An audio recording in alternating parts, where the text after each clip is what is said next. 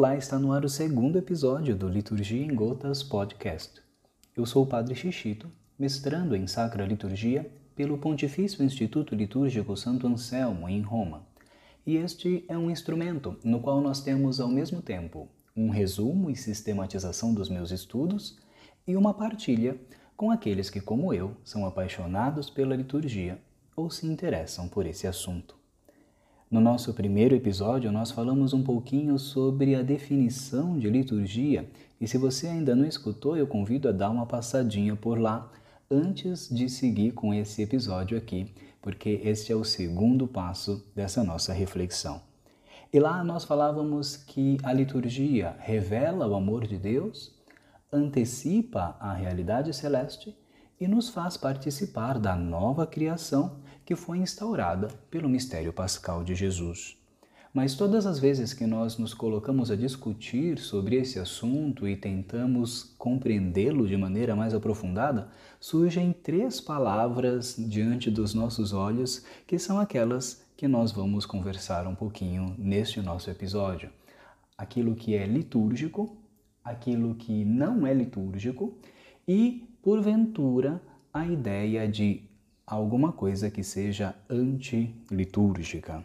Para podermos discutir e entender esses termos, antes de qualquer coisa, é importante pensar se existe um critério de definição, porque, afinal de contas, para que algo seja ou não seja considerado litúrgico, é necessário que nós entendamos o que significa estar dentro da liturgia ou não e quais são as consequências dessa ou daquela definição.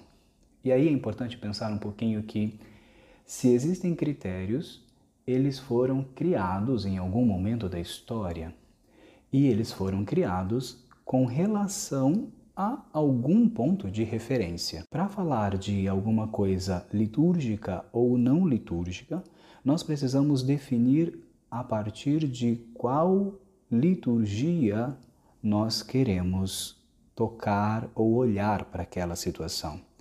Digo a partir de qual liturgia, porque não existe só a liturgia romana na Igreja Católica.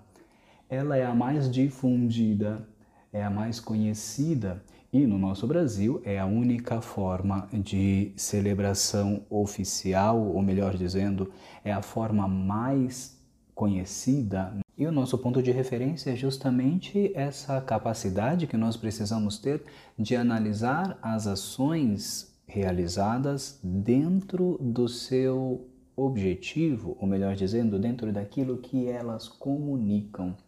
Na liturgia existe uma máxima que diz que tudo aquilo que nós fazemos segue a lei da oração em consonância com a lei da fé.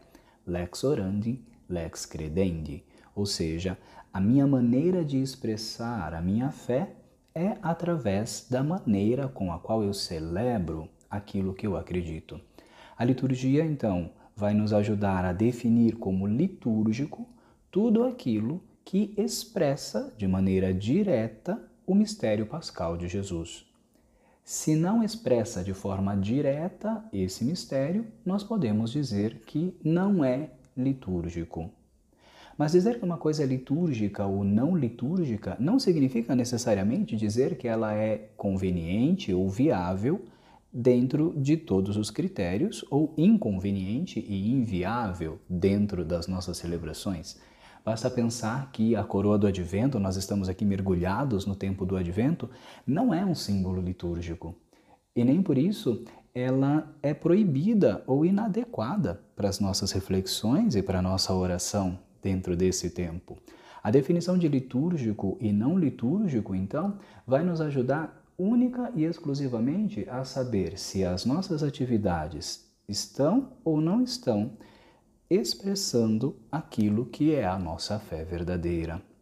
Tudo, todas as vezes que nós tivermos que organizar uma celebração, todas as vezes que nós tivermos que aprofundar um pouco mais a nossa reflexão, todas as vezes que nós tivermos que definir se vamos fazer de um modo ou de outro, a pergunta que nós devemos fazer é justamente essa: esta atividade que eu me proponho a fazer expressa de maneira direta, está em consonância com aquilo que é a nossa fé, com aquilo que a igreja nos ensina sobre o mistério da revelação de Jesus Cristo? Ou é mais uma expressão de uma ideia que me veio na mente e que eu penso que possa ser interessante dentro da celebração. Porque nós não celebramos a fé individual, nós não celebramos o meu modo de enxergar o mundo, mas nós celebramos a fé da igreja. A liturgia é essa expressão do ser de Deus que, de alguma maneira, se faz presente através da ação ritual que compõe a atividade litúrgica. Quando nós pensamos então na liturgia, nós olhamos para tudo aquilo que a igreja nos apresenta como oficial. Essa expressão da nossa fé se dá através dos ritos que compõem os sacramentos e os sacramentais, através da liturgia das horas, que é uma das principais atividades litúrgicas da nossa igreja. Muitas vezes a gente cai na tentação de achar que a liturgia tem relação somente com a missa mas a liturgia das horas é talvez a mais importante das atividades litúrgicas da igreja. E algumas procissões, algumas expressões da nossa fé. É interessante pensar que existem expressões que não estão ligadas diretamente com o mistério pascal, mas que estão de alguma maneira relacionadas a ele. E essas expressões, ainda que positivas, não são litúrgicas às vezes são chamadas de paraliturgia, como algumas novenas, alguns momentos de oração que nós fazemos, seja na catequese, seja em grupos que se reúnem para oração, ou até mesmo as atividades devocionais, como o terço, é, como as novenas nas casas, que também não são propriamente litúrgicas, mas que estão ligadas à expressão da nossa fé. Então, para clarear, Litúrgico é aquilo que oficialmente e diretamente expressa o mistério pascal de Jesus Cristo, nos faz mergulhar no mistério, como os sacramentos e os sacramentais. Se a gente pensar a água benta, nos faz recordar o nosso batismo. E o nosso batismo é o momento no qual nós fomos inseridos no ser de Deus através da participação no corpo de Cristo, que é a igreja. Então, o mistério pascal de Jesus se realiza na nossa vida através da ação sacramental. Estou diretamente ligado a esse mistério. Quando eu rezo o terço e relembro os mistérios da redenção executados por nosso Senhor, eu não estou experimentando o mistério, mas eu estou meditando sobre ele. O terço, então, não é uma ação litúrgica, é uma ação não litúrgica e tem o seu valor importantíssimo na vida de fé. Veja, então, dizer que alguma coisa não é litúrgica não significa necessariamente dizer que ela deva ser descartada. E dizer que alguma coisa é litúrgica também não significa necessariamente que ela precisa ser executada, porque existem ações litúrgicas que são opcionais. Como, por exemplo, as sequências. Se nós olharmos as datas festivas em que no calendário litúrgico aparece a possibilidade de cantar a sequência, em alguns momentos a sequência é opcional. Existem algumas celebrações em que nós podemos escolher qual é a segunda leitura que vai ser utilizada dentro daquela celebração, existe a possibilidade, dependendo do tempo litúrgico, de usar a forma breve ou a forma longa de um evangelho, ou o padre, quando é uma memória facultativa, pode ou não rezar a memória de algum santo, ou seja, são atividades, expressões litúrgicas, mas que não necessariamente precisam ser executadas naquele momento. Quando nós refletimos sobre o que é litúrgico e sobre o que não é litúrgico, então nós precisamos ter esta atenção, este cuidado de não definir se está na regra é litúrgico, se não está na regra não é litúrgico. Se é litúrgico, eu faço, se não é litúrgico, eu jogo fora, porque nem sempre essa é a direção mais adequada, ou melhor dizendo, essa não é nunca a direção mais adequada. Mas essas perguntas, essa forma de olhar a liturgia, que é muito comum nas nossas reflexões e principalmente nas nossas comunidades, nas nossas atividades pastorais, ela nasce justamente da inclinação que nós temos por pensar a liturgia como um conjunto de regras. Ela nasce porque o nosso olhar sobre a atividade litúrgica da igreja é muito centrado sobre o fazer. E nós precisávamos talvez dar um passo de experiência da liturgia que nos ajudasse a rezar com ela, que nos ajudasse a mergulhar no mistério que é apresentado e vivenciado pela igreja através da liturgia. E aqui é bonito pensar que a nossa forma de rezar não é a única forma da Igreja Católica. Existem, além do rito romano no Ocidente, mais dois ritos que estão em vigor ainda hoje, já existiram outros ao longo da história, mas ainda hoje nós temos o rito hispânico e o rito ambrosiano, que são completamente diferentes do rito romano que nós conhecemos e que expressam a mesma fé. São lex orandi, lei de oração, diferentes da nossa forma de enxergar romana, latina, mas que expressam a mesma lex credendi, a mesma fé, a mesma lei da fé, ou seja, o mesmo mistério de Jesus Cristo é apresentado, para falar só do Ocidente, de maneira muito diferente nesses três ritos. Se nós pegamos como exemplo a análise de uma cor, nós vamos perceber que existem nuances diferentes da mesma cor, várias tonalidades, sem que ela deixe de ser aquela cor específica. Se pensamos no azul, se nós vamos clareando o azul, vai chegar um momento em que ele vai se transformar em verde, e ali está o limite entre deixar de ser azul e tornar-se verde.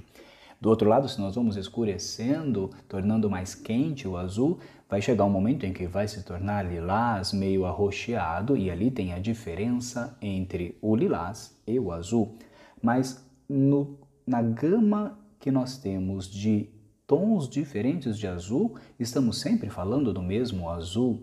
E os ritos, as liturgias diferentes que existem na igreja são mais ou menos como essas tantas nuances que nós podemos pensar. A liturgia hispânica tem uma quantidade imensa de orações eucarísticas, porque cada oração eucarística está ligada ao evangelho que é proclamado naquele dia. E isso é fantástico, como uma riqueza de reflexão fora do comum. E nós não conhecemos esse modo de rezar, porque na nossa liturgia romana latina, a brevidade, a simplicidade, a praticidade e a sobriedade estão presentes como característica. Eu não posso dizer que o modo hispânico de rezar não é litúrgico, e eu não posso dizer que o único modo de rezar litúrgico é o modo latino, porque são duas expressões diferentes da mesma fé. Por isso, pensar em alguma coisa litúrgica precisa necessariamente definir dentro de quais critérios nós queremos nos colocar. Dentro dos critérios latinos, que é a nossa liturgia, litúrgico ou não litúrgico, vai ser aquilo que nos coloca em contato com o mistério pascal de Jesus. Dentro da liturgia hispânica, ambrosiana ou dentro das liturgias orientais, que são tantas, litúrgico ou não litúrgico vai ser aquilo que coloca ou não em contato dentro daquela forma de celebração com o mesmo mistério pascal de Jesus Cristo por detrás da normativa, por detrás da expressão, por detrás das nuances diversas, o que mais importa é que a cor seja a mesma. Se eu faço de um jeito se eu faço de outro, por detrás daquele meu fazer precisa estar o sentido do ser, que é a expressão do mistério de Jesus Cristo.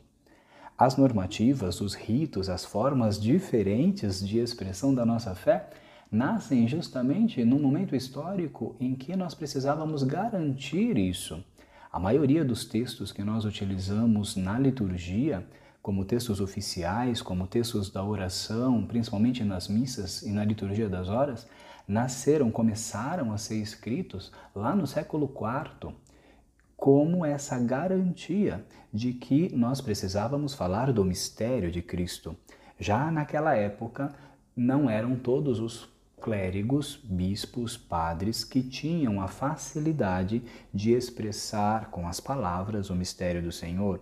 E para não correr o risco de inverter ou de falar alguma coisa no meio do caminho que não era coerente com a revelação feita por Jesus Cristo, foram se compondo aos poucos os textos que hoje são lidos e rezados nas nossas liturgias. Então, ser fiel ao texto é ser fiel àquilo que nosso Senhor revelou e que foi sendo passado pela tradição da igreja até os nossos dias. Não é uma relação com a norma em si, mas é um senso de fidelidade àquilo que nós recebemos, porque a fé não é a minha fé, repito, mas é a fé da igreja da qual eu participo, a qual eu fiz adesão e que acredito a mesma maneira. Então, quando se pensam as regras, quando se pensam as normas litúrgicas, quando se pensa a definição daquilo que é ou não litúrgico, eu tenho que ser capaz de entender que a normativa é só um instrumento. Ela é importantíssima e precisa ser considerada e seguida, mas mais do que me questionar se está escrito ou se não está escrito de maneira fundamentalista, eu preciso me perguntar o que este momento está me dizendo, até onde eu preciso manter-me fiel a esta orientação. Aqui nós entendemos que a norma, a normativa, ela sempre vai ser o nosso porto seguro, mas com muita frequência nós precisamos interpretar aquela legislação ou aquela orientação para podermos viver a liturgia de maneira adequada. A via segura é sempre a obediência. Afinal de contas, quem obedece nunca erra. Mas a obediência ao sentido daquele rito. E para isso precisa entender bem o desenvolvimento teológico da liturgia. Obediência ao valor histórico daquele rito. E para isso nós precisamos conhecer, obviamente, a história da liturgia. Mas principalmente a obediência ao mistério divino que se expressa através daquele rito. Por isso, a fidelidade por isso, a fidelidade à normativa não é uma fixação à regra, mas o meio que nós temos, porque não somos especialistas no assunto, de garantir que o que celebramos é de fato aquilo que recebemos de nosso Senhor revelado no seu mistério pascal. Então, se não queremos correr o risco de apresentar Genésio no lugar de Jesus, a melhor coisa é ser fiel ao que a normativa litúrgica nos apresenta. Mas falta ainda uma terceira palavra, não? Essa distinção entre litúrgico e não litúrgico que nós fazemos com essa referência do mistério pascal de Jesus, ou seja, se expressa diretamente o mistério, pode ser considerado algo litúrgico. Isso serve para o canto, isso serve para os paramentos, isso serve para a ornamentação, isso serve para o espaço sagrado, isso serve para a maneira com a qual nós desenvolvemos os nossos ritos. Se nos coloca em contato direto com o mistério do Senhor, nos faz experimentar este mistério, é litúrgico. Se remete ao mistério, mas não nos faz experimentar diretamente o mistério, como a reflexão do terço que nós demos como exemplo, não é litúrgico, mas não necessariamente é descartável. É verdade que existem situações que não são litúrgicas e que não são adequadas para as nossas celebrações. E isso o bom senso e o conhecimento da liturgia vão nos ajudando a definir. Mas falta aquele nosso terceiro conceito, que é o conceito de antilitúrgico. Aqui é interessante pensar um pouquinho o que significaria antilitúrgico, porque a palavra parece apresentar alguma coisa um tanto quanto pesada. Anti, o prefixo anti, significa diretamente contrário parece expressar uma intenção, a intenção de destruição. Nós estamos agora vivendo ainda é, essa situação é, da pandemia que nos bloqueia em tantas coisas que nós estávamos habituados a fazer.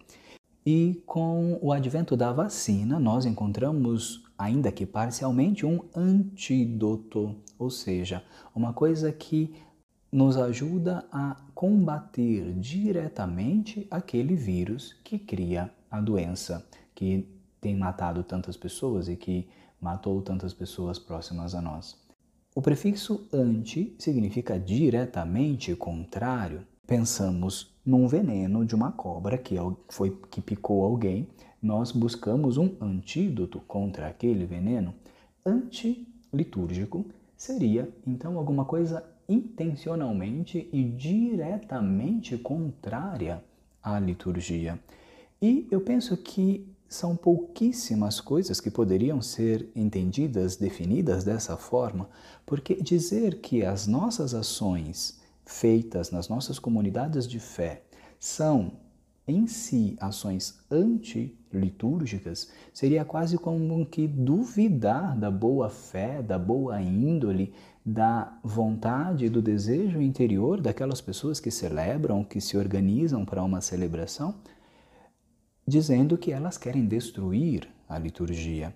Ali, na maioria das vezes, ainda que as atividades que apareçam sejam atividades inadequadas, porque não condizem com Alex Orandi e nem com Alex Credendi, porque não expressam a fé da igreja ou porque não ajudam a comunidade a entrarem no mistério de Cristo, não são, na maioria das vezes, segundo o meu pensar, atividades que querem destruir a liturgia, mas são fruto de uma falta de conhecimento, são fruto de uma falta de reflexão ou de orientação em relação àquelas situações. Independentemente de quem seja aquele que exorta, às vezes as exortações acontecem das mais diversas partes, às vezes dos líderes, às vezes até mesmo dos meus irmãos sacerdotes, que com muita boa fé e com muita vontade de expressar a nossa fé, justamente por não saberem aqui ou ali algumas coisas importantes, acabam por tomando um caminho equivocado. Então, dizer que alguma coisa seja antilitúrgico é dizer ao meu ver, alguma coisa contra a boa fé das pessoas e eu não acredito que nas nossas comunidades as pessoas queiram destruir a liturgia. Ainda que algumas atividades sejam nitidamente contrárias, elas têm atrás daquela ação a boa intenção. Talvez a única coisa que nós poderíamos chamar de antilitúrgica fosse justamente o pensamento normativo e moralista em relação à atividade litúrgica. Porque existe um risco muito grande de nós nos tornarmos juízes da fé, determinantes da ação divina porque se nós nos fixarmos demais a normativa de modo fundamentalista, está escrito assim, fazemos assim, não está escrito assim, não fazemos assim, sem entender, como já dissemos até aqui, todo o sentido daquela lei, a normativa se torna um peso. É como viver os mandamentos do Senhor porque Deus falou. É como cumprir alguma regra porque está escrito. Eu me lembro um tempo atrás, não me lembro quanto tempo faz, que no Espírito Santo os policiais entraram em greve.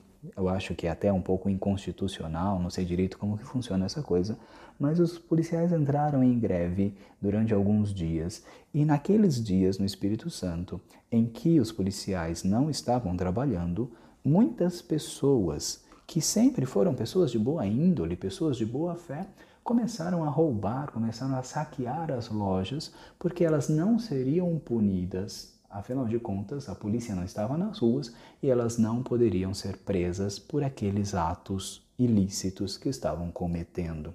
Quando nós pensamos desse jeito, aquelas pessoas que, repito, eram tidas como pessoas de boa índole, na verdade, não executavam aquelas ações ilícitas porque poderiam ser punidas.